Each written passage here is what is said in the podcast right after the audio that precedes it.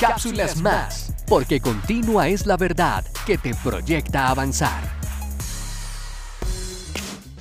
Hechos 10, 34 y 35. Pedro tomó la palabra y dijo, Ahora comprendo que en realidad para Dios no hay favoritismos, sino que en toda nación Él ve con agrado a los que le temen y actúan con justicia. Hoy se habla de la inclusión, donde la vida selectiva del individuo busca aceptación sin oposición, pero vemos que en Dios se establece la inclusión sin fronteras, donde sin importar nuestra raza o nacionalidad, ve con agrado el anhelo de aquel que quiere conocerle y honrarle. En una sociedad selectiva y comparativa podemos encontrar a un Dios dispuesto a romper las fronteras, mostrando su amor más allá de la nacionalidad y estatus, pues para Él todos tenemos oportunidad porque le pertenecemos. El Señor Jesús rompe fronteras. Bendiciones.